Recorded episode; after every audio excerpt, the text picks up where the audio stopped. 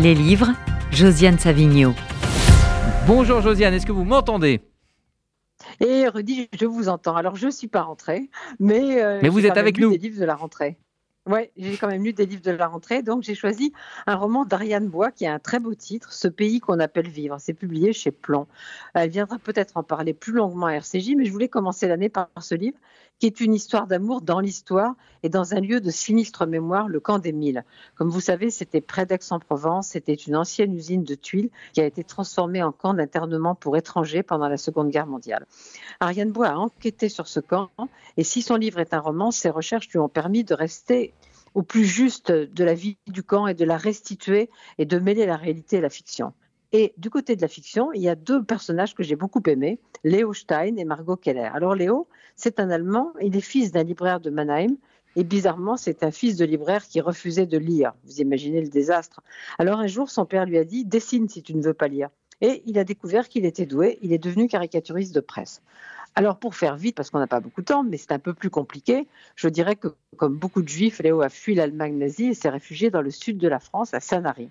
Et c'est là qu'au printemps de 1940, des gendarmes français viennent le chercher et qu'il se retrouve au camp des Milles.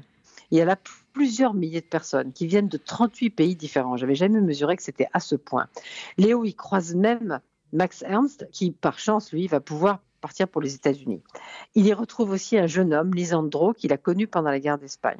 J'ai évidemment pas le temps de vous en dire plus sur ce camp, mais parce qu'il faut que je vous dise un mot de cette Margot Keller. Elle, elle est née à Marseille, elle est fille unique d'immigrés hongrois, et c'est une fille engagée qui fait partie d'un réseau de sauvetage marseillais.